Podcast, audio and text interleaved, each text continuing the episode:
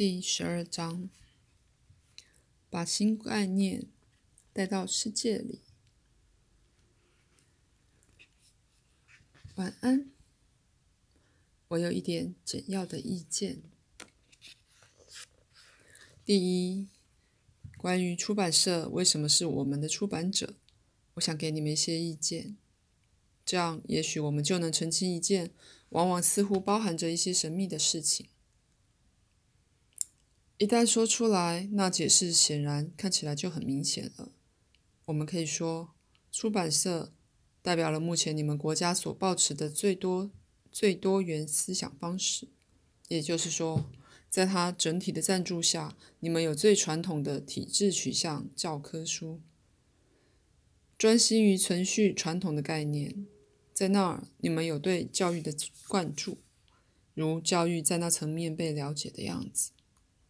可是，在 Prentice 的赞助下，你们也有像 Parker 这样的书系，那是专谈相当反体制想法和概念的书系，包括各门各派的灵异、科学或宗教上的怪癖，热衷于那些抵触体制并且处处与之挑战的事情，并且在那儿也是专注于教育的，因为那些书写来是要教导人的。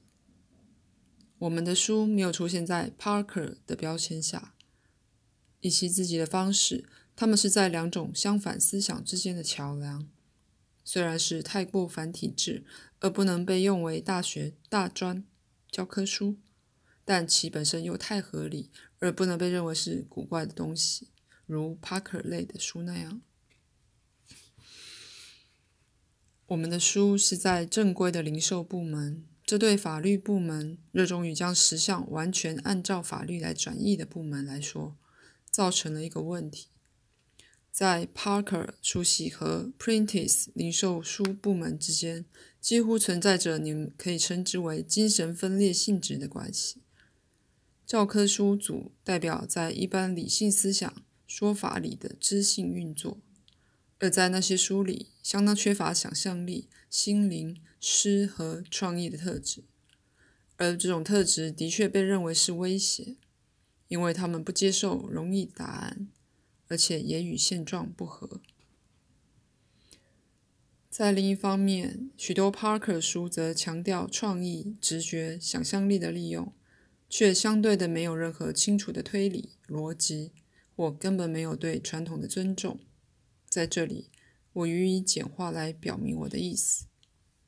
那么，在某个程度来看，Prentice 总是处于一种创造性的张力，因为看似相反、矛盾的成分都透过这些部门来表达。不过，由于那些部门也的确使得那些不可能混在一起的书有一个很大的出版余地。Prentice 做的比他知道的还多。身为一个公司实体，就如所有组织一样。也有有意识及无意识的地意图，因为他们必须反映隶属于公司的人们。Prentice 多少是个教育机构，试图以前卫概念向前飞，但同时也要保护他侧翼的大专教科书。他不知道我们的作品是事实亦或虚构，但他知道那作品并非伪造的。举例来说，他知道我出现在课里，但他并不知道我的概念是否符合更大的实相，或他们是否为非凡心理创造力的结果。当然，我所提及适用于 Prentice 的特性，也多少适用于谈。他的确能对非常直觉性的作品表现出非凡的热忱，同时在另一方面，他以自己的方式对于已确立的学问与教育又有很大的敬意。且说，就 Prentice 内部形形色色的人而言，这种倾向往往分别的显现。因此，有的人会是非常固守成规而不喜变通，同时也有其他人可能对其前卫的情情绪上令人兴奋的作品有反应。出版社，那家出版社，具体而为的代表你们时代的两极思想。从最传统到最怪异的，因此它代表了形形色色不同的公众公共意见。法律部门知道如何与 Parker 书打交道，他们知道如何与传统的教科书打交道，但是我们的书组合了所有那些元素，超越了他们。如果 Printice 在心底如他的法律部门一样的传统，他根本就不会出书，或许教科书例外。我们的书借由将知性和直觉的力量合在一起，试图把新概念砍入现存的世界里。换言之，借由将 Printice 的两个极端带到一起。现在，我们一直在讲神奇之道。让我温和的提醒你俩，我说过，如果你们想要新方式在你们的人生里充分发挥作用的话。必须愿意由旧的取向系统完全转变到新的，当然很不凑巧，那包括了你们应付 Prentice 的方式。现在也如我以前说过的，当面对困难时，传统理性的方式告诉你去彻底检视问题，将它投射到未来，并且想象它悲惨的结局。因而因此，面对一个否认书的看法，挂号。为个人与群体事件的本质，在某程度上看，那也是你俩做成的。你们将否认书视为事实，在脑海里想象它已在我们的书页上，将所有那些投射到未来的书上，并且还另加精良的想象这个著名的否认书也出现在所有的书上。那是个。别去做什么的绝佳例子。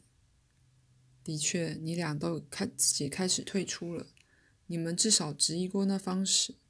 当然，在同时，你们的神经系统对作品所暗示的威胁有所反应。那个威胁目前存在于过去、现在与未来。你们是受到保护的。你们的作品是受到保护的。当你觉悟到那一点时，就是由自信而行动。你们的确警觉到自己的错误。鲁伯提到那些他觉得忧虑的地方，却不是带着周六他会有的同样感受。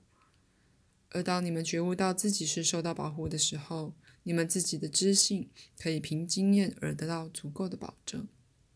因此，在理性知道行不通的例子里，就不会觉得需要以它解决问题。以最深的说法，如果用到否认书时，它会因为是可追溯既往的，然后就持续的用它。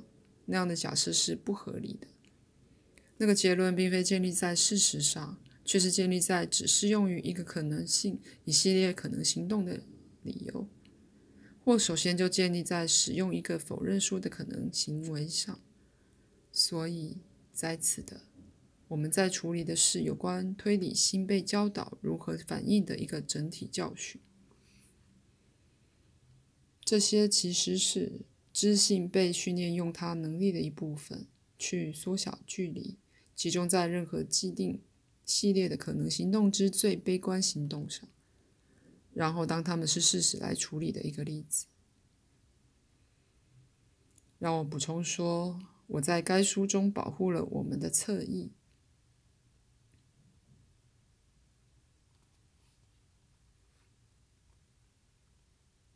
但别忘了，你们以自己的方式与那个公司实体的确共享一个教育意图。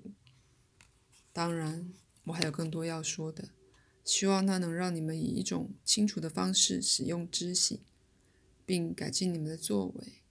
再次说明，你们若说在这情况里或在任何情况里有不可能为我的知性所知的元素。是相当正确的。